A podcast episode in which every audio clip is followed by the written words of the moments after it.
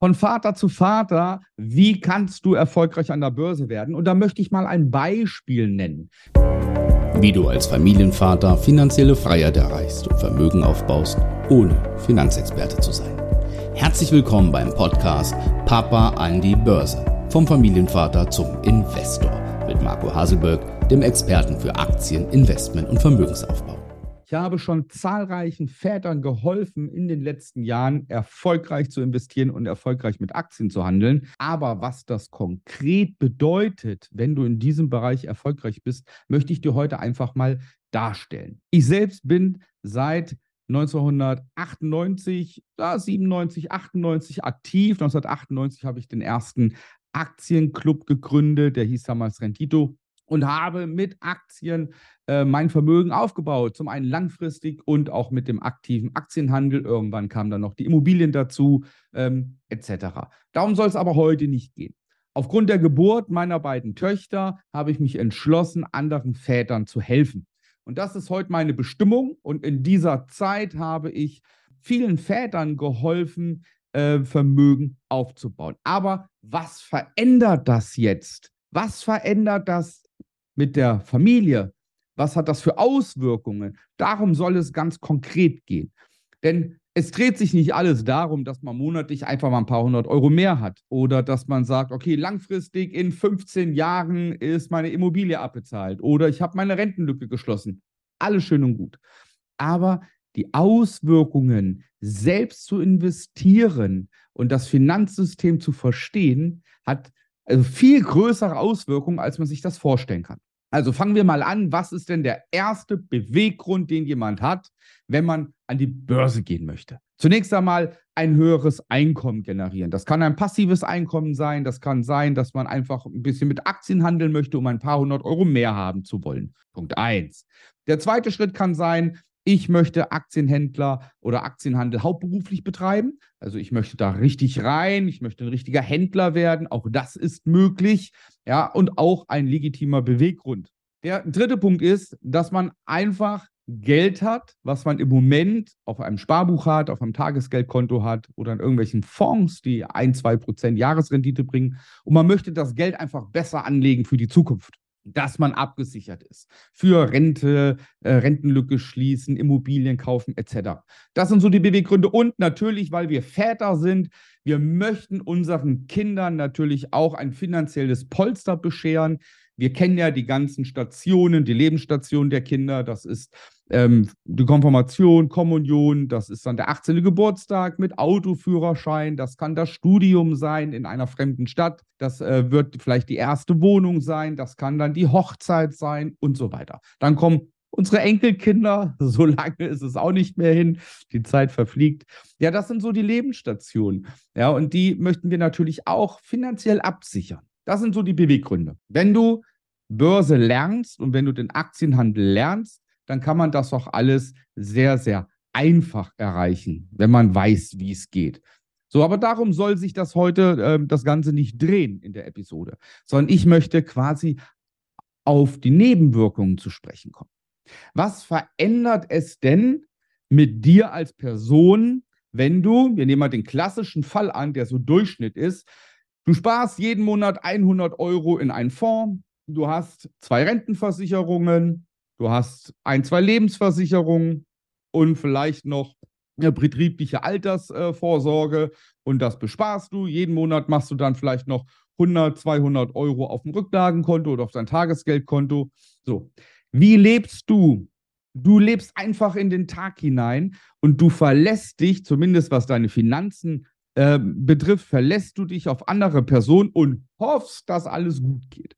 Das ist so der Status quo. Wenn du zu deinem Bankberater gehst, dann bist du ehrfürchtig, ja, und sagst, oh, lieber Bankberater, ich brauche noch mal einen Kredit für mein Haus oder, oder, oder, fürs Auto und schlag mich tot.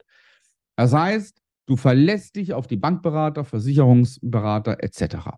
Obwohl du in deinem realen Umfeld vielleicht eine Position hast, ähm, du bist leitender Angestellter, du bist ein guter Arbeiter, du bist vielleicht in Führungsposition, du bist ein höherer Beamter und eigentlich meint man, dass man sein Leben im Griff hat. Leider in 80 Prozent der Fällen trifft das halt nicht zu im Bereich der Finanzen, weil man sich einfach blind auf irgendwelche anderen Sachen verlässt. Wenn du jetzt anfängst und lernst den Aktienhandel, und die Erfahrung habe ich bei jedem Vater bisher gemacht, wenn du das verstehst, wenn du das Finanzsystem und die Börse als der größte Marktplatz der Welt, wenn du das System verstanden hast, dann durchschaust du Versicherungen, dann durchschaust du die ganzen Finanzprodukte, die es auf den Märkten gibt. Und du schätzt dein Geld wert. Und wenn das passiert und du diese Gewissheit hast, dass du mit deinem Geld, was du verdienst, sprich, wenn du Lebenszeit in Geld tauscht, wenn du aus diesem Geld noch mehr Geld machen kannst, ohne Zeit zu investieren, wenn du das raus hast, dann passiert Gravierendes mit dir. Du wirst noch selbstbewusster.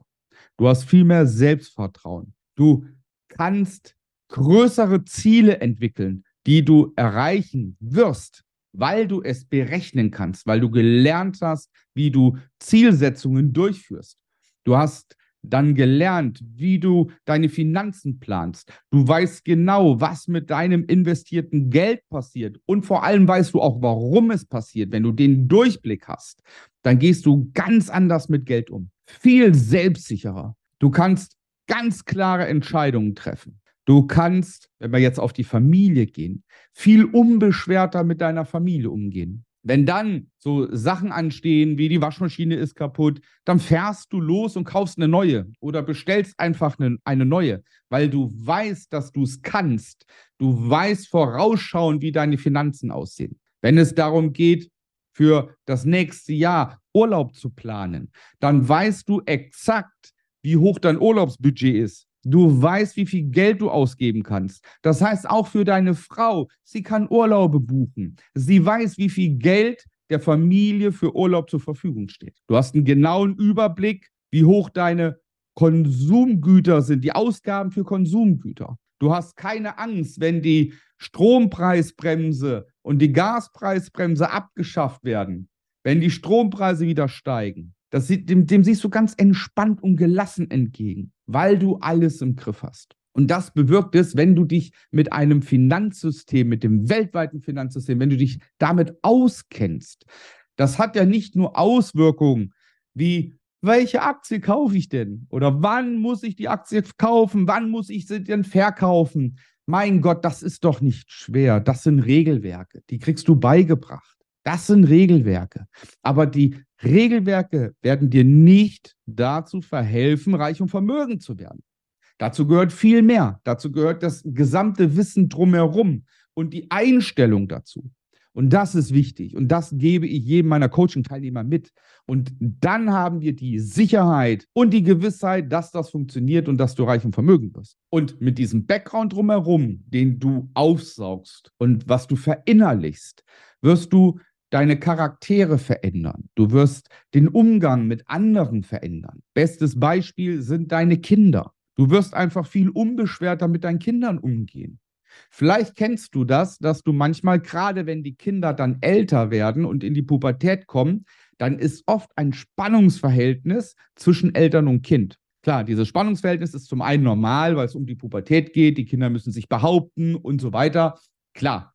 Aber es liegt auch daran, dass wir Eltern Ansprüche an unseren Kindern stellen. Ansprüche dahingegen, dass sie zum Beispiel gut in der Schule sind, dass sie aufpassen, dass sie zumindest in der heutigen Zeit einen vernünftigen Realschulabschluss machen und dann eine vernünftige Ausbildung absolvieren. Das ist unser Anspruch.